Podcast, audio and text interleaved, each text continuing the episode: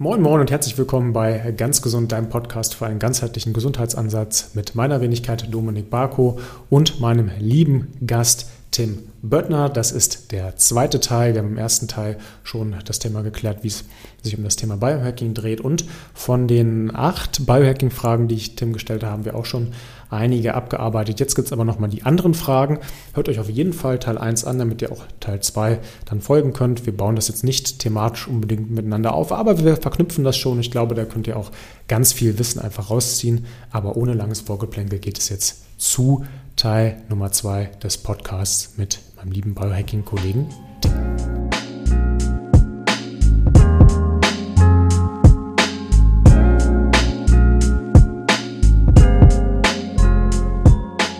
Dann hast du vielleicht einen Hack zum Thema äh, Verdauung, also so, so, Thema, hey, wenn Verdauung nicht so ganz klappt, zum Thema vielleicht Supplementierung, machst du was mit Enzymen zum Beispiel?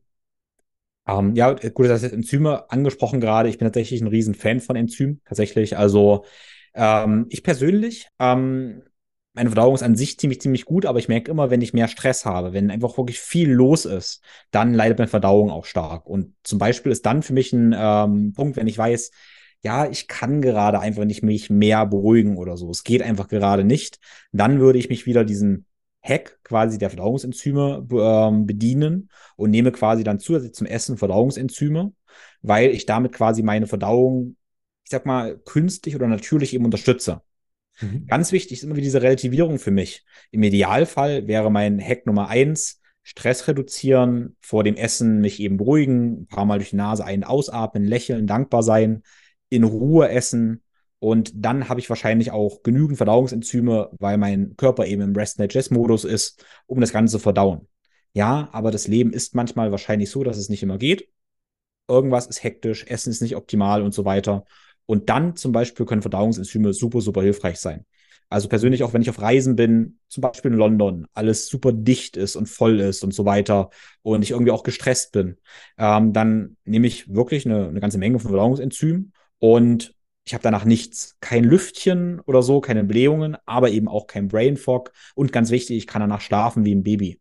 Ähm, das ist für mich tatsächlich eben auch wichtig, wenn ich auf einer Konferenz bin, unterwegs bin und dann wird auch noch später gegessen, als ich es normalerweise tun würde. Es wird vielleicht mehr gegessen, ähm, vielleicht oder vor allem ist auch einfach mehr los. Dann ist für mich wichtig, dass ich gut schlafen kann. Und Verdauungsenzyme tatsächlich dann zum Abendessen unterwegs können der Retter sein, wie gefühlt alles sofort verdaut wird und ich eben trotzdem schlafe, ohne dass mein Magen ganz viel extra Runden dreht und ich so ein Fleischschwitzen oder irgendwie sowas habe und dann eben nicht schlafen kann. Okay, da habe ich noch ein paar Fragen zu. Also ähm, ich, ich hatte früher mal Verdauungsenzyme genommen, als es mir äh, zu meiner Zeit, als mir noch nicht gut ging. Da gab es sowas wie Oligase 600 oder sowas, äh, hieß es, glaube ich. Das ist so, eine, so ein Mix aus, klar, da ist Laktase drin, aber auch, ähm, äh, ich sage mal, ich weiß nicht mehr genau, wie die alle heißen, aber natürlich alle mit Ase am Ende. Also überall, wo Ase am Ende steht, das sind Enzyme, das könnt ihr euch schon mal merken. Ähm, und da ging es dann auch darum, große Kohlenhydratketten äh, aufzubrechen, äh, Ballaststoffketten so ein bisschen aufzubrechen, diese äh, Fructane so ein bisschen aufzubrechen. Und da hatte ich immer so ein bisschen die, die Frage, dass ich mir dachte, ja, okay, Ballaststoffe sind in Teilen ja aber auch ganz, ganz gut, gerade weil die ja auch unser Mikrobiom nähren, wenn ich die jetzt schon im Vorfeld aufbreche, sodass vielleicht die Darmbakterien die gar nicht mehr als Nahrung nutzen können, kann das ja eigentlich keine, keine Dauerlösung sein, die immer zu nehmen. Äh, siehst du das genauso oder habe ich da einen Denkfehler? Ähm, ehrlich gesagt bin, ist mir jetzt nicht ganz bewusst, dass die viele Verdauungsenzyme Ballaststoffe ähm, aufbrechen. Vielleicht zu einem gewissen Teil. Ähm, ich konzentriere mich tatsächlich eher auf Lipasen und ja, Amylasen wären es Kohlenhydrataufspalter oder eben Proteasen, also Proteasen, Proteinen, äh, Lipasen, Fette. Und das ist eigentlich viel mehr interessant äh, für mich jetzt. Also ich schaue mir eher Verdauungsenzyme an, die das vor allem eben können, damit ich ja Kohlenhydrate, Fette und Eiweiße. Also vor allem Fett und Eiweiß ist oft okay. ein bisschen besser äh, oder ein bisschen schwieriger aufspaltbar als ein paar Nudeln, sagen wir mal so. Ja? Okay. Und eigentlich geht es mir eher, eher darum. Also was mit den Ballaststoffen passiert, ist vielleicht gar nicht so interessant für mich jetzt, aber es geht dann darum, wie kann ich Fett und Protein, nehmen wir mal das große T-Bone Steak, was ich jetzt in Gesellschaft irgendwie esse, aber anderthalb Stunden später eben schlafen möchte, ähm, wie ich das besser verdauen kann. Okay. Genau. Gut, da, da kommen wir vielleicht aus zwei verschiedenen Richtungen, weil ich hatte, konnte damals Ja. einfach, also ich hatte eine Fructoseintoleranz, Laktoseintoleranz an Ballaststoffe, Oligosaccharide und sowas nicht vertragen. Und das sind ja irgendwie alles entweder Ballaststoffe oder Kohlenhydratketten. Ich konnte schon immer literweise Öl trinken gefühlt und äh, Eiweiße habe ich noch nie Probleme mit gehabt.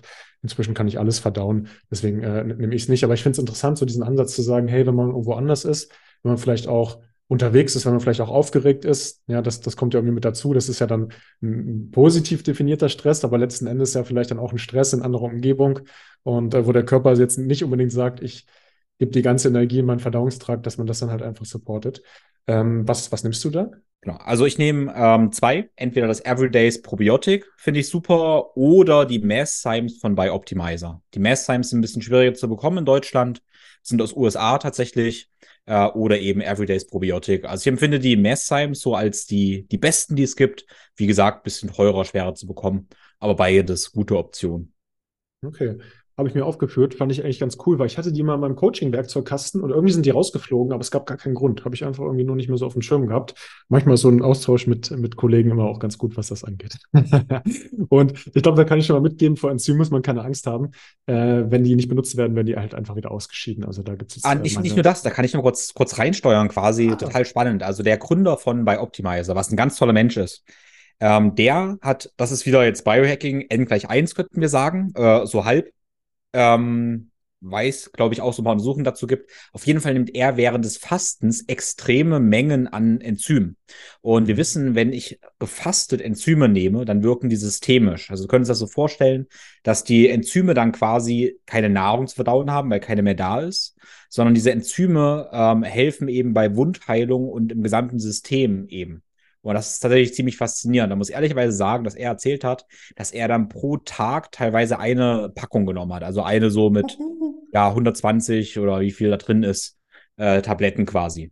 Okay. Das ist natürlich auch vom Invest nur möglich, wenn man entweder sehr viel Geld hat oder eben die Firma gehört. Aber ähm, ich kenne es auch von einigen Ärzten, die auch Systeme in, also systemisch empfehlen, aber dann eben auf nüchternen Magen. Anderer Einsatzzweck, aber auch eine coole Sache. Okay, du hast jetzt eigentlich un, un, ungewollt schon äh, einen guten Übergang gegeben, weil das wäre Nummer vier nach Licht, nach Tracking, nach, Fast, äh, nach Ernährung und Verdauung, das Thema äh, Fasten. Äh, ich habe von dir mal einen Fasten-Podcast gehört, weil ich gerade jetzt auch selbst auf einem Fasten-Retreat war, das mal ausprobieren wollte, aus zeitlichen Gründen jetzt nur knapp dreieinhalb Tage gefastet habe.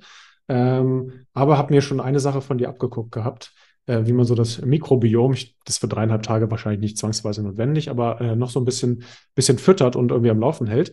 Hast du jetzt ein paar Fasten-Hacks? Also wenn man jetzt sagen würde normalerweise, hey, ich mache Buchinger Fasten, also ich nehme abends irgendwie vielleicht ein kleines Süppchen zu mir oder ich mache halt einfach ein Wasserfasten oder ich mache halt ein Fasten, wo ich abends nur eine ganz geringe Art von, von Energie zu mir nehme, wo man noch sagt, hey, ich kann das Fasten noch mal so ein bisschen optimieren, vielleicht noch mal ein bisschen tunen, vielleicht halt auch noch mal ein paar Gedankengänge mit reinbringen, die man normalerweise jetzt im Fastenthema nicht hat. Ja, absolut. Also müssen wir erst überlegen, was jetzt Fasten heißt. Ähm, ich würde jetzt, weil du gesagt hast, mehrere Tage mal von einem mehrtägigen Fasten sprechen. Also viele Genau. sagen ja auch intermittierendes Fasten, aber das wäre ja eine, eine andere Geschichte. Aber ja, bei einem, bei einem längeren Fasten ähm, ist für mich ganz wichtig zu verstehen, dass wir diese ganzen oder viele Benefits haben wir, wenn wir eben tief in der Ketose sind, dann setzt Autophagie ein. Und das bedeutet aber erstmal, dass unsere Kohlenhydratspeicher entleert werden. Und die müssen eben erstmal alle sein. Und dann müssen wir in die Ketose kommen. Und also alles, wie wir schneller die Kohlenhydratspeicher entleeren und schneller quasi dann so in eine Ketose kommen und damit in die Autophagie, das potenziert quasi die Fasteneffekte. Das heißt, wenn ich anfange zu fasten, mache ich erstmal Folgendes, dass ich vielleicht schon ein oder zwei Tage davor die Kohlenhydrate ein bisschen reduziere. Ja? Also bei Frauen, ja, vielleicht ein bisschen vorsichtiger sein. Ich als Mann kann einfach klar sagen, ich esse zwei Tage davor fast keine Kohlenhydrate, um schon mal meine Glykogenspeicher ein bisschen entleert zu haben. Und wenn ich dann ins Fasten reingehe, dann trainiere ich. Also ich mache ganz gerne dann Krafttraining, vielleicht sogar noch ein kleines Ausdauertraining danach. Irgendwas, wo ich möglichst viel ähm, ja, Glykogen verbrauche, sprich meine Kohlenhydratspeicher entleere. Und ähm, ja, und damit komme ich eben schneller in die Ketose. Hm. Und dann könnte ich, würde ich auch noch ein Eisbad nehmen. Also das mache ich tatsächlich ungefähr so, Krafttraining, Ausdauertraining, dann Eisbad nehmen, weil Eisbaden auch nochmal so ein Stressor ist. Also so ein guter Stressor, der also Überlebensmechanismus aktiviert. Und dann sehe ich zum Beispiel, dass ich dann sehr schnell in die Ketose komme. Also eigentlich können wir es runterbrechen als, ja, ich ähm, belaste mich mal so richtig. Training, Eisbaden, vielleicht auch Sauna, gleich am Anfang vom Fasten. Und dann habe ich so den Kickstart ins Fasten gemacht. Und es gibt diese Fasten-Timelines, wo man so sagt, ah, nach, sagen wir mal, 24 Stunden sind die Kohlenhydratspeicher alle. Nach 36 Stunden bin ich tiefer in der Ketose. Nach 48 Stunden habe ich Autophagie. Und ich glaube, das stimmt alles nicht, wenn wir das zum Beispiel so machen. Also ich glaube, dann können wir innerhalb von sehr, sehr kurzer Zeit quasi, sagen wir einfach mal, fiktiv jetzt nach zwölf Stunden in einem Fastenzustand sein, wo wir, wenn wir einfach nichts machen würden, vielleicht drei Tage zu bräuchten. Das wäre so quasi mein, mein Tipp Nummer eins. Okay. Ähm, hast du vielleicht nochmal so, so einen Tipp zur, zur Supplementierung oder zur äh, Ernährung, die vielleicht nicht als Ernährung gilt, aber die man sich trotzdem in den Mund steckt oder stecken kann während der Fastenzeit? Ja, das ist, ähm, also die, das Problem dabei ist immer ein kleines bisschen, wie effektiv es wirklich ist. Also wir könnten natürlich auf jeden Fall sagen, und ich habe dazu einen Online-Kurs gebaut, wo ich da ganz in die Tiefe gegangen bin und dann ähm, kann ich sagen, ja, ich kann äh, diese Autophagie-Booster und sowas ähm, ja. dabei benutzen. So. Mhm. Aber wir wissen immer nicht so richtig, wie effektiv das wirklich ist. Und mein Gefühl nach diesem ganzen Zeug, und ich habe alles Mögliche da. Ich gucke gerade nach rechts, habe ganz viele irgendwelche Autophagie-Booster, ähm, ja, so Longevity, Supplements und sowas. Ähm, nach meinem Gefühl ist aber, wenn wir ein kleines Tabata-Workout machen, wertvoller, als noch zehn Pillen zu nehmen. Ja, also das, das weiß leider keiner nicht so richtig, weil wir sehen Studien, die sagen, ja, das hat diese Auswirkungen. Wir sehen aber leider nie so richtig, wie viel Prozent hat das Auswirkungen von dem Training oder sowas. Sowas mhm. kann leider nicht untersucht werden. Mhm. Und mein Gefühl ist, dass diese Lebensstilfaktoren unangenehmer, aber wesentlich, wesentlich kraftvoller sind. Ja. Mhm. Äh, trotz alledem äh, nehme oder ja, ich bin aber ein Fan, also jetzt deshalb, das war ein bisschen so mein, fast mein Veto, obwohl ich das nehme, sich zu sehr auf diese Autophagie-Booster quasi zu konzentrieren. Aber ich bin ein Fan von äh, Vitalpilzen. Das fällt mir jetzt gerade so ein. Also zum Beispiel schätze ich den Chaga-Pilz sehr, weil ich tatsächlich auch die Wirkung irgendwie merke. Also mhm. Chaga-Pilz zum Beispiel nehme ich super gerne während des Fastens. Ähm, oder auch ein Reishi-Pilz. Reishi zum Beispiel wird ja auch als äh, Pilz der Unsterblichkeit bezeichnet. Und das gefällt mir natürlich sehr gut, wenn ich faste, um länger zu leben, für Longevity. Ähm, fühlt sich da Reishi schon immer ganz gut an, ähm, der eben am Abend auch helfen kann, um besser zu schlafen. Mhm. Okay, jetzt hast du was losgetreten, weil jetzt fällt mir wieder so viel ein, was ich dann doch eben auch nehme. Wie gesagt, Chaga kann für Autophagie helfen. Ähm, Cordyceps nehme ich sehr gerne, um mehr Energie zu haben. Cordyceps mhm. hilft mir so als Energiebooster. Und da ist ja wieder interessant, wenn ich mich energetisierter fühle während des Fastens, dann mache ich auch mehr Dinge.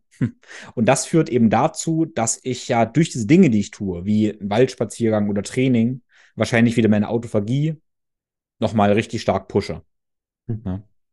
Ähm, persönlich trinke ich übrigens auch Kaffee, während ich faste. Oder vielleicht nicht mit dem Kaffee. Ich werfe das in einen Topf erstmal mit Mate-Tee oder Grüntee. Ich bin tatsächlich eher ein Fan von Mate-Tee. Vertrage ich irgendwie besser, aber Koffein hat eben definitiv die Eigenschaft, dass wir damit die äh, Fettoxidierung eben speichern, äh, steigern können und auch mehr Fett verbrennen können.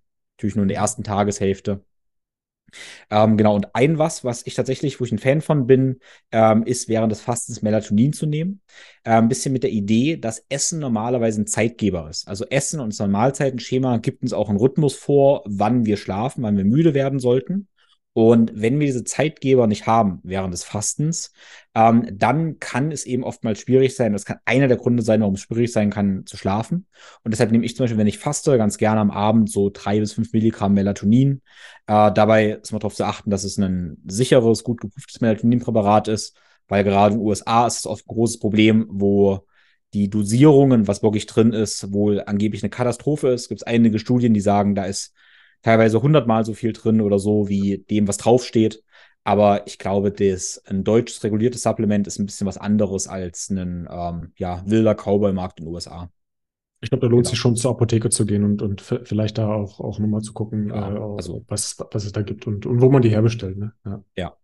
Ja, genau. okay. Ich glaube, das waren ganz coole Impulse. Wahrscheinlich, wenn, wenn ich dich jetzt noch zehn Minuten erzählen lassen würde, wird es wahrscheinlich noch 10, 20 andere äh, Sachen. Ja, genau, weil ich, ich merke, ich komme dann das Thema, ich komme dann in dieses Thema wieder rein. Da fällt mir ein, ja, das ist cool, das ist cool, ähm, das ist, das ist sinnvoll. Ja. Okay, kauf, kauf da mal lieber Tims, Tims Kurs, weil da kann da wahrscheinlich noch mal ein bisschen, bisschen, bisschen, tiefer reingehen. Und wenn ähm, das Thema ähm, Vitalpilze für euch interessant ist, dann äh, gerne bei mir auch mal äh, einen Podcast noch mit reinhören. Könnt ihr auch bei Tim machen. Ich glaube, der hat ihn auch mal mit am Start oder ich glaube sogar mehrfach. Der Max Enter äh, hat äh, echt äh, tolle Sachen über Smains zum Thema Vitalpilze, auch alle genannten, äh, mit im, im Repertoire. Habe auch gerade mit Christian noch äh, telefoniert von, von Smains bezüglich einer Idee, die ich, die ich noch mit ihm habe. Da kann ich dir nachher noch mal ein bisschen mehr von erzählen, aber das ist hier noch äh, wahrscheinlich eher geheim. Und ähm, wenn, wenn das Thema Melatonin beziehungsweise biologische Uhr euch interessiert, dann könnt ihr auch mal noch mal reinhören in den Podcast von mir und Amir Ali aus der äh, Berliner Charité. Da geht es um das Thema Body Clock Health, also um das Thema ähm, die äh, natürliche Uhr, die wir uns quasi innehaben und wie man die vielleicht bestimmen kann, gerade diesen Melatonin Dim Light Onset Point. Aber das ist jetzt nur so, so ein kleiner Verweis.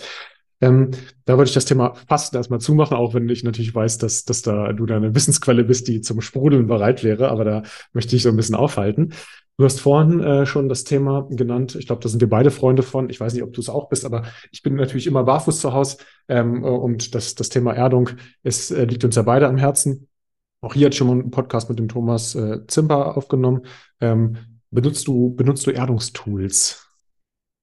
Ja, das ist eine der Sachen. Ja, ähm, also erstmal habe ich tatsächlich jetzt hier mein Erdungspad, wo meine Maus drauf ist, an meinem Schreibtisch quasi und meine Tastatur. Und ich stehe auch auf so einer Erdungsunterlage gerade, also ja. Und ich habe auch so ein Erdungsbettlaken im Bett. Und ich habe das und immer, wenn ich mir die Theorie angucke und ja, ich habe ja auch Maschinenbau studiert, dann ergibt das ziemlich viel Sinn. Und ich muss ehrlich sagen, dass ich leider gar nicht so den großen Unterschied bei mir spüre. Das ist so ein bisschen der, der Punkt. Es ergibt alles erschreckend viel Sinn, warum das ähm, sinnvoll ist. Und deshalb habe ich das ganze Zeug. Aber irgendwie merke ich nicht wirklich was davon. Mhm.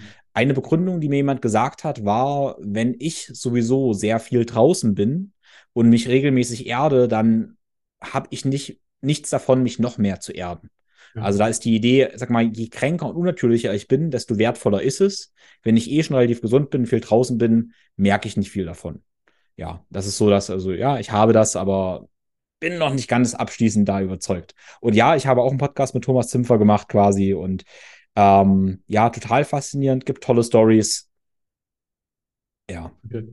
Also ich habe auf jeden Fall den Placebo-Effekt damals mitgenommen. Also den, den zumindest, weil, weil Thomas halt einfach so ein inspirierender, äh, interessanter Mensch ist. Man denkt, ja, das macht so viel Sinn und das muss auf jeden Fall so sein. Ja, genau. Aber ja. Ich, ich habe das, hab das genauso, also ich habe auch die ganzen Bücher dazu gelesen mit den Empfehlungen, war voll gehypt und habe das alles auch getrackt und äh, habe auch von, von ihm so ein bisschen Equipment bekommen, um mal zu messen, ob ähm, ich weiß gar nicht, in welcher Maßeinheit das gemessen wird, aber ob, ob die Energie quasi aus mich, aus mich, aus mir durchgeleitet wird. Und das, das fand ich schon total impulsiv, wo ich dachte, ist ja der Wahnsinn. Ab jetzt verändert sich mein Leben grundlegend nochmal und habe einfach äh, original gar nichts gemerkt. Ähm, aber, aber ganz kurz, ja, genau so ging es mir auch. Und ich muss sagen, ich hatte zwei oder drei Wellen. Ich weiß, vor ein paar Jahren war das eine Biorhythm-Szene schon mal, da war ich auch total begeistert. Das war mein erster Versuch. Damals habe ich mir tatsächlich aber so einen, ähm, einen Stab draußen reingemacht äh, Metalldraht gelegt nach drin und habe mir einen, ähm, ja, noch so ein Metallding gebaut, wo ich mich draufgestellt habe, also mein eigenes Erdungsunterlage. Und genau eins zu eins mit, ja, jetzt werde ich endlich gesund, meine alle Probleme sind gelöst, bin ich rein und ungefähr genauso bin ich wieder rausgegangen. ja, und die zweite Welle hatte ich letztes Jahr äh, mit ähnlicher Sache, nur dass ich da ein bisschen investiert habe in ein paar Sachen. Ähm, ja, für viele Leute scheint es vielleicht ganz toll zu sein. Ja, ich bin noch. Ich, ich werde ich werd dich da auf jeden Fall auf dem Laufenden halten, auch dich, Tim, falls dich interessiert, weil ich viele Leute auch aus der Coaching-Szene habe und äh, bei, bei mir im Coaching gesagt haben, ey, ich will das unbedingt mal ausprobieren. Und da sage ich halt immer, ey, klar, mach das auf jeden Fall. Das ist jetzt wirklich kein super teures Gadget. Man kann das probieren. Es kann da keine Nachteile von geben. Und äh, es gibt ja halt auch echt viele Erfahrungsberichte, die da äh, sehr positiv sind. Aber ich erkläre mir das ganz genauso wie du. Hm, das hat ja im Wesentlichen so diese antioxidative Wirkung, die, die da dem nachgesagt wird. Und vielleicht, wenn man gar nicht so riesige Entzündungsprobleme im Körper hat oder halt einfach schon, ja, keine Ahnung, ich, ich habe, ich hab, glaube ich, viereinhalb, fünf Stunden kumuliert Tiefschlaf und REM-Sleep. Ich glaube, der Aura-Ring kann das nicht so super geil auseinanderhalten, zumindest bei mir. Ähm, da ist wahrscheinlich die, die Messlatte schon so hoch, dass das vielleicht nicht viel ist. Also ich, ich glaube, man kann es ausprobieren, aber äh, da geht es ja ähnlich wie mir. Das, das äh, beruhigt mich auch ein bisschen. Ja, ah, genau, aber weil du, weil du Erdung gesagt hast, also was ich ähm, sagen würde oder sagen kann, sagen muss, ist äh, draußen barfuß sein, das macht was, definitiv. Davon merke auf, ich ganz gerne Wirkung. Punkt. Auf jeden Fall. Auf jeden Fall. Das, das ist, glaube ich, auch insofern nochmal ein dreifacher Gamechanger, weil das kann, das kann erstens wirklich jeder machen. Die Fußrezeptoren ist einfach eine, eine coole Sache. Es ist ein riesiges Gefühl von Freiheit. Also nicht nur, dass er nicht in irgendwelchen Socken stinkt und da vielleicht äh, Schuhe tragt, die jetzt biomechanisch sehr zweifelhaft sind. Das, das kommt ja noch oben rein, sondern weil es sich einfach gut anfühlt Und klar, im Sommer kennt das jeder, ne? wenn, wenn man im Sommer irgendwie auf den Strand geht oder auf der Wiese. Ja, man kann das eigentlich auch schon machen im, im Frühling und zumindest mal ausprobieren. Oder man, man muss ja auch nicht den ganzen Tag so rumlaufen, sondern vielleicht einfach mal kurz sagen, hey, morgens, wenn ich meinen Workout mache, mache ich das mal fünf Minuten draußen. Also ich glaube, glaube, das geht schon. Ja, und ich glaube, das ist ganz wichtig zu sagen. Also, ähm, auch wenn ich sage, früh am Morgen mal in die Sonne gucken. Und ich würde ich dazu sagen, würde ich immer sagen, deshalb sage ich das jetzt nochmal, gerne barfuß rausgehen. Also früh barfuß kurz rausgehen, ähm, kann, hat so viele Auswirkungen. Aber da reicht es halt wirklich, wenn wir uns ein bis drei Minuten mal rausstellen. Also ich merke, wenn ich das ein bis drei Minuten mache, wie ich mich viel besser dann fühle. Also es ist nicht so, dass wir uns überlegen müssen, ah, das mache ich jetzt noch als 20 Minuten Morgenroutine, sondern nee, einfach mal kurz rausgehen, zwei, drei Atemzüge nehmen. Das kann schon ein Gamechanger sein. Mache ich tatsächlich zu der Jahreszeit genauso. Ne? Also ich lasse ja immer Luft rein und während ich hier Luft reinlasse, gehe ich hier einfach raus, weil ich habe halt auch um 5.30 Uhr, 6 Uhr keine, keine Lust, äh, bei minus 1 Grad mein ganzes Workout draußen zu machen. Habe ich halt manchmal mehr Bock, das drin zu machen, gerade wenn es eher so eine Gelenksmobilisierung ist. Und dann, dann reichen schon die paar Minuten. Ne? Also ich glaube, da muss man auch nicht komisch werden und dann immer sagen, hey, ich muss das jetzt ganz perfektionistisch dann irgendwie stundenlang machen und mir in der Kälte dann abfrieren, wenn ich dann keine Lust oder keine Zeit dazu habe. Ähm, drei, drei Sachen habe ich hier noch auf, den, äh, auf der Agenda. Ähm, das, die eine Sache, ich weiß gar nicht, ob davon hatte ich bei im Podcast noch gar nicht so was gehört, aber das, was, was ich, äh, mich gerade super interessiert, das Thema Haut. Also so das, das Thema vielleicht Kosmetik vielleicht als, als Überbegriff. Hast du da irgendwelche Dinge, die du äh, streng beachtest? Vielleicht irgendwelche Tipps, die du geben kannst? Vielleicht auch, ja. äh, das ist was, was mich gerade so ein bisschen umtreibt, tatsächlich, wie du zum Thema äh, Sonnencreme stehst. Ja, also Sonnencreme vielleicht gleich. Also Haut, also wenn ich an Haut denke, und deshalb rede ich wahrscheinlich erstmal gar nicht so drüber, ähm, dann begreife ich erstmal, dass Haut in der Regel auch ein Symptom für viele andere Sachen ist. Ähm, mhm. Also in den meisten Fällen ist ein Symptom für viele andere Sachen. Ähm, gibt so zwei Begründungen, an die ich immer erstmal denken würde. Das ist erstens, dass ähm, der Darm auch sowas wie eine Haut ist, nur eben innen, die Haut ist außen. Also wenn wir ein Problem mit dem Darm haben, zeigt es oftmals auch in der Haut. Ist eben auch so eine Membran. Äh, der zweite Gedanke dazu ist aber, dass Haut und Haare und Nägel so die das ganz Äußere vom Körper sind. Und wenn wir auch Mangelerscheinungen haben, also Mineralienmangel, Vitaminmangel, was auch immer, irgendwelche Mangelsachen haben, dann sehen wir das eben oftmals zuerst an den Haaren, an Nägeln und eben an der Haut. Weil das ist da, wo erstmal dann gespart wird. Das ist ja einer der Gründe, warum jetzt in der Schwangerschaft so auch ähm, eventuell Haare mal ausfallen können. Oder es gibt auch diesen Spruch, habe ich es gehört, jedes Kind einen Zahn, warum Zähne Probleme kriegen können, äh, wenn man Kinder bekommen hat, weil einfach ein Kind, Schwangerschaft so viel Energie letztendlich verbraucht, Mineralien verbraucht, Mangel entstehen und auch Zähne, so Anhängsel quasi erstmal sind. Also viele Probleme sind, zeigen sich quasi in diesen Extremitäten. Extremitäten im Sinne von Haut, Zähne, Haare, Nägel. Mhm. Ja. Das heißt, äh, wenn ich jemanden habe, der Hautprobleme hat, schaue ich mir immer erstmal an, wie ist die Verdauung, wie ist der Darm und dann eben, wie ist der Nährstoffstatus allgemein. Ja. So, das ist so quasi erstmal Gedanke Nummer eins. Und dann, ähm, ja, so natürlich wie möglich natürlich. Also so Hautpflege so natürlich wie möglich. Ähm, ich kann mich ganz gut erinnern, ähm, meine, meine Freundin quasi haben das vor zwei Jahren oder so dann angefangen, mal alles zu checken, was sie praktisch alles genommen hat mit der App CodeCheck. Das empfehle ich auch jeden, äh, CodeCheck mal zu benutzen. Also CodeCheck, äh, was du das schon mal erwähnt hast oder so, diese App. Genau, da können wir quasi ja gucken, ob die Kosmetika geeignet ist oder nicht. Und da muss man ehrlicherweise sagen, dass bei ihr, obwohl das gar kein so schlechtes Zeug war, einfach, ich würde sagen, 90, 95 Prozent einfach durchgefallen sind und sie praktisch alles irgendwie neu machen musste und weniger eben oft mehr ist. Ich stelle mir das immer ganz so vor äh, oder erkläre das ganz gerne so, dass das stimmt natürlich nicht ganz, aber die Haut nimmt halt ganz viel auf. Und das wissen wir zum Beispiel, wenn wir, ähm, es gibt ja auch einige, ich glaube, es gibt sogar, oder sagen wir mal Progesteroncreme oder sowas. Es gibt Hormoncreme, die können wir uns auf die Haut schmieren und da wissen wir, die Hormone werden aufgenommen. Das mhm. weiß jeder Arzt. Das ist interessant. Und danach könnten wir auch so fragen, ja, warum äh, schmieren wir uns dann ganz viel künstliches Zeug auf die Haut, wenn das genauso aufgenommen werden kann? Ja, und das ist sehr, sehr interessant. Also man könnte sogar fragen und so weit gehen, wenn man das extrem machen möchte, ähm, kann ich meine Kosmetika essen? Und wenn ich sie nicht essen kann, dann würde ich es mir am liebsten eben auch nicht draufschmieren. Also sicherlich gibt es da ein paar Ausnahmen dazu, aber das ist so ein Gedanke, der wichtig ist. Also wenn schon irgendeine Kosmetika halt eigentlich super eklig riecht, letztendlich, und halt, ja, super viel Chemie drin ist, und wir davon ausgehen, dass die Haut eine äh, permeable Membran ist, dann ist es wahrscheinlich keine gute Idee. Mhm. Genau, das ist so, so meine, meine ersten Gedanken quasi dazu. Okay, okay, das, das äh, würdest du dann auch mit, mit äh, Sonnencreme da in eine ähnliche Richtung gehen? Oder ich formuliere es vielleicht mal andersrum, Ja. weil ich glaube, das Thema Sonnencreme, da könnte man wahrscheinlich auch wieder einen kompletten Podcast draus machen. Nimmst du persönlich selbst Sonnencreme?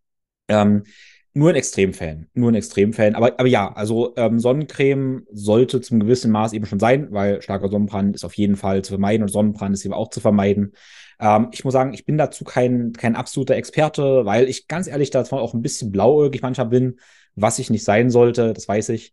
Und wenn, nehmen wir quasi mineralische ähm, Sonnencreme, äh, zum Beispiel, ich weiß gar nicht, was alles sind, gibt auf Zinkbasis oder so, aber mineralische Sonnencreme äh, letztendlich ist wahrscheinlich eine, eine ganz gute Wahl. Ja. Genau. Und sonst letztendlich ist natürlich ein Hack auch die Mittagssonne, die krasseste Mittagssonne zu meiden.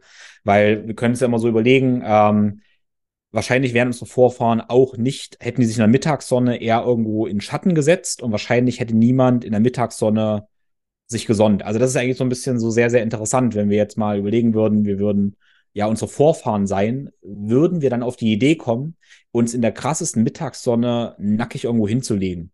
Nee, wahrscheinlich hätten wir dann uns irgendwo, in Schatten gelegt. Also diese Idee des Sonnens, oder allgemein, dass es so ein großes Thema ist, ist ja auch ein bisschen Wahnsinn. Also das ist noch so was ganz, ganz Logisches meiner Ansicht nach, was wir verstehen müssen.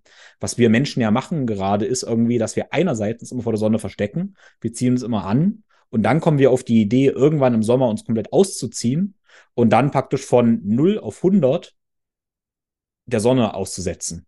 Mein Ansatz ist vielmehr regelmäßig moderate Dosis an Sonne zu kriegen und das das ganze Jahr über eben. Und dann, du hast am Anfang so ge gesagt, ja, so diese Mitte zu finden, ja, das ist oftmals eine ganz gute Idee. Okay. Also ja, da, glaube ich, da, ja.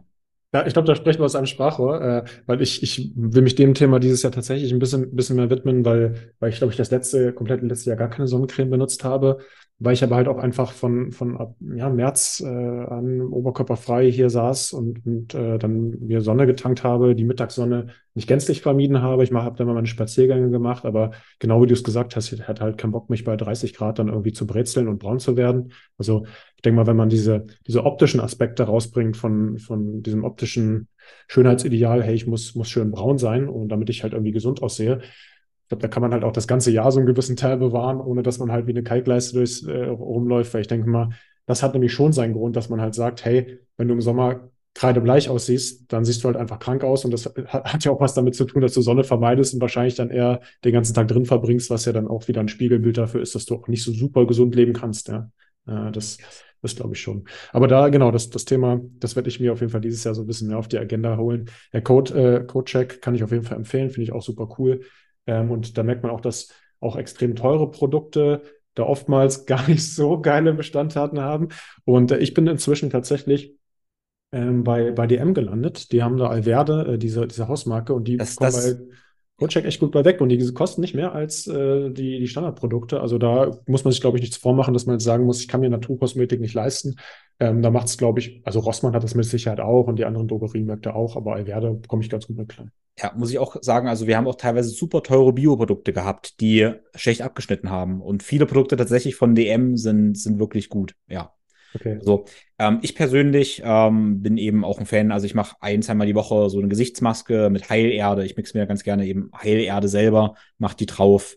Ähm, genau. Und benutze, wenn ich irgendwie, also Aloe Vera Gel bin ich ein Fan von, von rein Aloe Vera Gel. Ich muss sagen, ich habe tatsächlich mal, jetzt denke ich gerade an Katharina, äh, mal eine Ayurveda Gesichtsbehandlung, Diagnose gemacht, quasi, die mein Typ da bestimmt hat und dann gesagt hat, wie ich meine Haut pflegen soll. Und die hat gesagt, ja, ich soll meine Haut einmal am Tag quasi einfach äh, waschen, reinigen mit Heilerde, also mit so Stamm, sage ich immer einfach. Und ähm, dann mache ich in der Regel am Abend Aloe Vera Gel drauf, also reines Aloe Vera Gel. Ähm, ist natürlich eine der Paradoxien immer, weil es reines Aloe Vera Gel ist, ist es besonders teuer. Also bekomme weniger, zahle mehr. Aber so ist das irgendwie immer. Und wenn es ein kleines bisschen trocken ist, mache ich einen Tropfen Olivenöl drauf oder so Sesamöl. Und das ist tatsächlich alles, was ich mache. Aber ich bin auch erst 30, das kann sich alles natürlich immer noch ändern. Ähm, eine andere Idee, das ist vielleicht für Männer interessant, ich weiß nicht, für Männer, vielleicht auch für alle, ähm, ist letztendlich, dass Haut auch einen Reiz braucht, um sich zu regenerieren. Was ich tatsächlich mache, ist auch ganz sanft in der kleinen Bürste meine Haut ein bisschen abschrubben. Ähm, mit der Idee, diese Hautzellen ganz, ganz, ganz leicht aufzurauen, zu verletzen, damit sie sich eben regeneriert. Also so einen Regenerationsreiz zu bekommen. Da gibt es sogar auch so, so Face-Roller, ich weiß gar nicht genau, wie heißen, so Nadelroller, die man nehmen kann. Sowas habe ich nicht. Ähm, plane ich dann für die nächsten 10, 15 Jahre irgendwie mehr zu machen. Ähm, aber das ist auch eine, eine Idee. Das Haut regeneriert sich, wenn sie einen Reiz kriegt, sich zu regenerieren. Also da, genau. Kann aber auch reichen, wenn ich meine, meinen Schlamm nehme, dass ich ihn ordentlich abrubble, quasi meine Heilerde, dann raut das die Haut ja auch auf. Und in der Regel, wenn die sich dran gewöhnt hat und gesund ist, dann fettet die automatisch eigentlich wieder nach. Ja. ja. Oder so ein bisschen mit, mit den Kindern, wenn die groß genug sind, einfach auf dem Boden raufen, sich hin und her wälzen oder, oder mit dem besten Freund mal so ein bisschen rumringen. Da geht auch genug Haut verloren. Absolut. also das funktioniert. Ja, tatsächlich. Ich, ich, ich werde mal gucken, dass ich vielleicht mal in dieses Thema auch reingehe und das eigentlich so wieder so eine Art Selbstmassage äh, ansehe, dass ich dann halt sage, hey, vielleicht finde ich irgendwas, womit ich mich äh, einreiben kann, weil ich tatsächlich zwischen fast gar nichts benutze. Zwei, zwei, dreimal die Woche. Also ich dusche zwar jeden Tag, aber zwei, dreimal die Woche vielleicht so ein, ein Duschgel und viel mehr habe ich gerade echt nicht. Da fahre ich gerade mit diesem Minimalismus ganz gut. Aber wie gesagt. So genau, das, ja, das, das ist ein Teufelskreis dann, den man sonst in Gang setzt, meiner Ansicht nach. Also es fällt mir ein, genau, ich habe jetzt auch gar nichts mit Shampoo oder sowas gesagt. Also ab und zu nutze ich dann Shampoo, aber ich gehe jeden Tag sowieso irgendwie ins Eisbad und dann ein paar Mal die Woche irgendwie duschen und aber oft nutze ich auch kein Shampoo oder so. Aber ich habe das Gefühl, wenn man weniger davon benutzt, braucht man eben auch weniger weil mhm. es im Endeffekt nur mehr austrocknet, dann muss ich wieder mehr Creme und so weiter, hat man diesen Teufelskreis. Und je weniger man benutzt, desto weniger braucht man eben auch, weil die Haut dann eben diesen Selbstregenerationseffekt hat. Ja. Mhm. Vielleicht eine Sache noch dazu, bevor wir zum nächsten Thema kommen. Benutzt du einen Deo-Roller?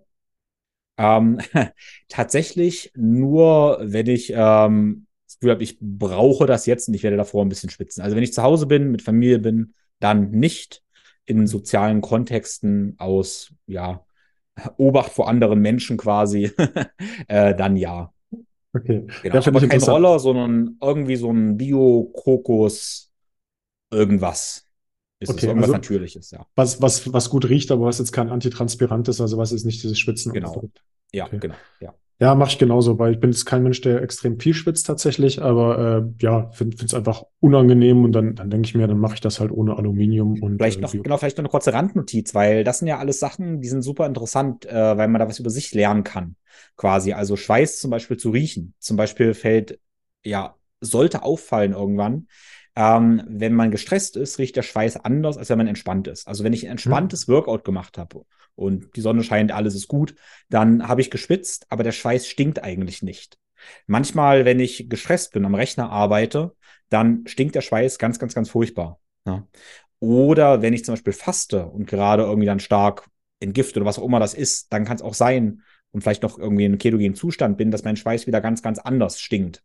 Äh, und das, das sage ich jetzt so, weil das Sachen sind, diese Ausscheidungssachen, wo man super viel über Gesundheit und Körper lernen kann, die aber ganz oft totgeschwiegen werden bei uns. Ja, das ist mhm. ganz wichtig zu sagen. Also, wenn jemand einen strengen Körpergeruch hat, ist das schon mal so ein Tracker. Oder das können wir als Tracker nutzen, so ein Indiz. Okay, ja, da ist vielleicht irgendwas, was man sich angucken, angucken kann. Genau. Ja, ja spannend. Also so, gerade Geruch und auch Haut und Zunge und sowas, das sind ja alles Dinge, die, die dann auch Rückschluss drüber geben. Vielleicht ist, ist mein Darm gesund. Ähm, wie wie, wie sieht es auch in mir drin aus? Ja, dass das eigentlich so ein, so ein Spiegelbild auch, auch dessen ist, was man quasi, wenn man in sich reingucken würde, in der Innenhaut hat, in den, in den Schleimhäuten ja letzten Endes. Ne? Ja, also genau, ich würde nochmal so, ich würde behaupten einfach mal, dass wer wirklich gesund ist und äh, auch vom Stresslevel auch einfach gesund ist, der hat keinen stechen stinkenden Schweiß. Das ist schon mal Punkt. Das kann man das schon spannend. mal beobachten. Das, das, das werde ich mal beobachten. Äh, ich trinke nicht mehr so viel Alkohol, aber wenn ich es mache, merke ich äh, an den Tagen danach, wenn ich, wenn ich dann schwitze, dass äh, ja, ich vielleicht entweder selbst einfach ein anderes Geruchsempfinden habe oder das, das kennt, glaube ich, jeder, der, der mal in jemandem aufgewacht ist, der viel Alkohol getrunken hat, dass es nicht nur, also dass der Gefühl aus allen Poren dünstet und das zeigt ja auch wieder, dass das, was man innen drin hat, das wird dann letzten Endes über die Haut auch wieder ausgeschieden. Ja. Ähm, äh, ich habe zwei Punkte noch äh, auf dem Schirm und das eine wäre Wasser. Filterst du denn Wasser? Ja, absolut, ja. Okay. Genau, also ich benutze akt aktuell eine Umkehrosmoseanlage, ähm, die tatsächlich das auch wieder, glaube ich, äh, noch so energetisiert. ich sage, das ist immer die Schwurbelstufe, weil das ist sowas, dass ich nicht so genau weiß, ob das wirklich funktioniert. Ähm, ich weiß als Ingenieur, dass diese Umkehrosmose-Geschichte und Filterungsgeschichte definitiv funktioniert. Das macht was. Und dann gibt es immer die Sache, dass ich das Wasser verwirbele und neu strukturiere. Das weiß ich nicht genau. Die Anlage macht das und ähm, ich finde es super. Und danach äh, remineralisiere ich es auch tatsächlich. Also ich benutze dann entweder ähm, ja einfach nur ein bisschen Salz oder eine Salzmischung, manchmal auch ja so andere Spurenelemente. Aber genau das mache ich. Okay, mache ich auch. Fand auch, also muss auch da sagen, äh, auch da matchen war, weil äh, ich habe mir auch eine Umkehr-Osmose-Anlage geholt, weil ich dieses, diese Idee, dass man das Wasser durch so eine feine Membran presst, dass eigentlich nur noch O2 rauskommt, einfach so, so äh, interessant fand, ohne dass ich jetzt auch, sag ich mal, in diesem mechanischen Background mich auskenne, aber es klang für mich so logisch. Alles darüber hinaus fand ich äh, zwar spannend, aber da, da habe ich mich jetzt äh, nicht so reingelesen auch. Ähm, und ich äh, remineralisiere gerade mit Himalaya-Salz, hatte mal Steinsalz. Bin mir aber nicht so ganz sicher, ob äh, das, äh, nicht Steinsalz, pardon, äh, keltisches Meersalz, bin mir aber nicht so sicher, ob das keltische Meersalz nicht auch eine gewisse Art von Schwermetallbelastung hat. Und weil ich doch recht viel trinke, habe ich, hab ich mich persönlich für Himalaya-Salz entschieden. Muss aber auch sagen, äh, bin, da, bin da jetzt nicht komisch. Also ich würde jetzt eigentlich überall auch was trinken, ähm, auch, auch wenn es jetzt nicht irgendwie gefiltert ist.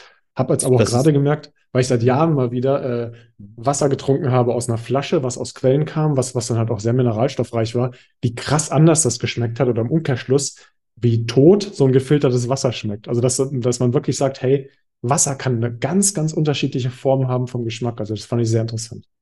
Das ist wirklich super spannend. Also, ja, es sind ja wirklich es ist lustig, wenn ich das so überlege, aber mir macht es ganz viel Freude, wenn ich irgendwo bin und dann kaufe ich mir im Supermarkt manchmal so eine Flasche Wasser, so. Ähm, ähm, ich habe gerade vergessen, wie Lichtquelle, wie, wie heißen die? Ähm, nee, von Ruhpolding ist da ähm, ja, fällt mir gleich hin. Auf jeden Fall kaufe ich gerne verschiedene äh, Flaschen, Flaschen Wasser und freue mich dann so. Da fällt mir manchmal auf, dass wenn ich mit anderen Leuten unterwegs bin und sage, hey, ich kaufe mir erstmal was zu trinken, was Besonderes, und so, ja, das ist hauptsächlich ein Bier oder eine Cola und ich komme wieder mit zwei oder drei verschiedenen Wasserflaschen und freue mich so richtig zu trinken. Äh, dann muss ich ja nur ein bisschen über mich schmunzeln, weil ich mich halt wirklich so freue über dieses besondere Wasser, was ich mir jetzt da mal gegönnt habe. Äh, und ja, andere das wahrscheinlich gar nicht nachvollziehen können. Genau, aber das ist, glaube ich, mir auch wichtig nochmal zu sagen. Also, äh, natürlich trinke ich auch normales Leitungswasser. Also, wenn es irgendwie schnell gehen muss, äh, dann trinke ich ein Glas Leitungswasser und ich habe nicht das Gefühl, dass mir das irgendwie schlecht tun würde. Ähm, ja, man sollte da, glaube ich, nicht zu ja, pingelig werden oder wenig resilient werden, könnte man auch sagen. Ja, man wird ja auch schnell fragil, wenn man so sehr an sein Gesundheitsregime hm. da irgendwie festhält. Und das ist ja, ja wieder das Gegenteil von Gesundheit, äh, lustigerweise. Ja, stimmt, den Körper auch mal gewissen, gewissen Reizen dann vielleicht auch in Form von einer, äh, in Anführungsstrichen, Verschmutzung auszusetzen, ist ja auch nicht verkehrt, das dann damit umzugehen. Ja? Da hatte ich gerade lange Diskussionen zum Thema Antioxidantien, ähm, aber das, das ist auch so, super, super spannend, ob mhm. die immer notwendig sind oder was manchmal nicht auch ganz äh, nicht, nicht so schlecht ist, äh, da sag mal den Körper ein bisschen mit Entzündung zu konfrontieren. Aber das ist jetzt ein bisschen äh, off-topic. Ich würde gerne das letzte Thema ansprechen und das ist, glaube ich, eins, wo ich mich am wenigsten auskenne und was auch, glaube ich, ziemlich polarisiert. Und ich glaube, das können wir auch nicht in aller, aller Gänze klären, aber ähm, finde ich tatsächlich ähm, auch spannend, weil du hast äh, vorhin ja, ähm, oder wir haben ja vorhin noch über deinen Kollegen ähm, oder unser aller Kollege irgendwo Tim, Tim Gray gesprochen. Der hat mal ein Reel gesehen, dass ja die, die Dinger, die ich hier im Ohr habe, jeder, der jetzt hört, ich, ich habe jetzt gerade äh, Bluetooth-Kopfhörer im Ohr, nimmt und im Hammer draufhaut und sagt, das ist äh, gefährlich, das, das äh, kann tatsächlich Schaden anrichten. Es geht um das Thema Strahlung. Ich weiß, ne, da mache ich jetzt eine riesige Kiste auf und ich weiß auch, dass wir das jetzt hier in den, den letzten Minuten mit Sicherheit nicht mehr ausführlich ähm, durchleuchten können. Mich würde mal so deine Meinung interessieren, wie du zu dem Thema Strahlung stehst, was jetzt so Bluetooth angeht, was äh, WLAN angeht. Ja, vielleicht so, so die beiden Technologien. Ja, also du sagst natürlich vollkommen richtig, schwieriges Thema, schwieriges mhm. Thema. Ähm, weil einerseits gibt es irgendwie einen Wissenschaftler in mir, dann ähm, der tatsächlich dann auch wieder sehr gespalten ist, der irgendwie dann die, das eine Lager sieht, was damit gar keine äh, Gefahren irgendwie sieht, sagt, das ist alles Quatsch. Und dann gibt es aber ganz viele Aussagen, Studien, die sagen, es ist ganz, ganz gefährlich. Naja, schwierig. Auf jeden Fall, was einfach meine, meine eigene Meinung. Erstmal, better safe than sorry. Also lieber, wenn ich nicht ganz sicher bin, vermeide ich mehr, als es irgendwann bereuen ähm, zu müssen. Das denke ich einerseits so. Und dann probiere ich so wenig wie möglich Strahlung zu haben, aber eben so viel wie nötig. Also wenn wir jetzt hier natürlich irgendwie Podcast machen, äh, dann habe ich natürlich irgendwie das alles so am Start. Trotz alledem habe ich zum Beispiel ein äh, LAN-Kabel hier drin. Ähm, tatsächlich würde ich behaupten, WLAN ist irgendwie trotzdem hier überall noch dabei, aber ich habe trotzdem LAN-Kabel drin. Ähm, Bluetooth-Kopfhörer benutze ich zum Beispiel beim Training äh, wenn ich diese Bewegungsfreiheit haben möchte. Sobald ich aber die Wahl habe, sie nicht nehmen zu müssen, nehme ich kabelgebunden. Was für mich heißt, wenn ich spazieren gehe und Hörbuch höre, dann nehme ich kabelgebundene Hörer. Wenn ich mich aber hm, bewegen möchte, freier bewegen möchte, nehme ich Bluetooth-Kopfhörer. Ja. Und das ist bei mir eigentlich immer so die Idee. Also, wie stark kann ich es reduzieren? Das ist mir schon wichtig. Und ähm, aber wann geht quasi so viel Lebensqualität verloren ähm, oder auch Arbeitsqualität, was auch immer, dass ich es eben nicht weiter reduzieren kann? Mhm. Für mein ganz subjektives Gefühl macht es aber tatsächlich eine ganze Menge. Also ich habe schon das Gefühl, wenn ich eben viel Strahlung habe, auch Bluetooth-Kopfhörer und andere Sachen, habe ich das Gefühl, es macht irgendwas mit meinem ähm, Gehirn, was ich nicht gut finde. Das muss ich schon klar irgendwie so sagen. Das empfinde ich so. Ja, das heißt nicht, dass es, dass es jetzt unbedingt für jeden wahr sein muss, aber das ist mein Empfinden. Deshalb probiere ich das schon so, so gut wie möglich irgendwie zu reduzieren. Ähm, ich persönlich habe auch so mit Strahlungsblockern mal probiert zu arbeiten.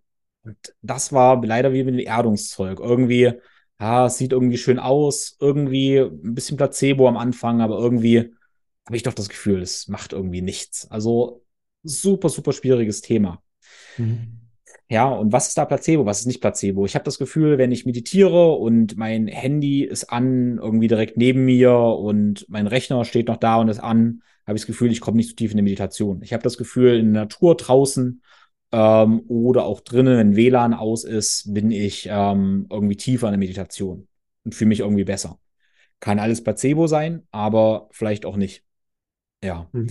Und deshalb rein praktisch heißt es für mich, für uns im Haus hier quasi, dass wir auch einen Netzschalter haben, der am Abend immer ausgemacht wird. Das heißt, mit einem Schalter ist WLAN, ist jeglicher Strom aus. Das heißt, für mich im Schlafzimmer haben wir keine elektronischen Geräte. Erstmal natürlich kein Fernseher, aber auch keine Handys oder sowas. Äh, wir haben so analoge Wecker, auch keinen digitalen Wecker. Ähm, und das sind alles so kleine Sachen, die mindern meine Qualität des Lebens nicht. Die verbessern sie auch nur, weil ich weniger ähm, ja, Ablenkung habe mit Medien und sowas. Ja? Und das wäre die Idee, ja, vielleicht macht die Strahlung keinen Unterschied, aber better safe than sorry. Vielleicht ja doch. Hm, genau. Das ist das so die Idee. Einen super schönen undogmatischen Ansatz. Also gerade das, was, was du am, am Ende nochmal gesagt hast, so dieses, hey, äh, wenn es meine Qualität ja nicht beeinflusst äh, und ich es trotzdem machen kann und dann daraus keine Nachteile generiere, aber vielleicht die potenziellen Vorteile mitnehme, warum soll ich es nicht machen? Ja, das ist doch, ist doch ein schönes Schlusswort. Ich glaube, das, das kann man ja eigentlich für, für fast alles sehen, was, was, was wir hier angesprochen haben, wo man jetzt halt sagt, hey, ähm, also auch für die, für die Hörer da draußen, die jetzt sagen, hey, wie komme ich jetzt in die Praxis? Hört euch das gerne gern nochmal an und, und äh, überlegt mal gerne, was ist für mich am einfachsten hier umzusetzen.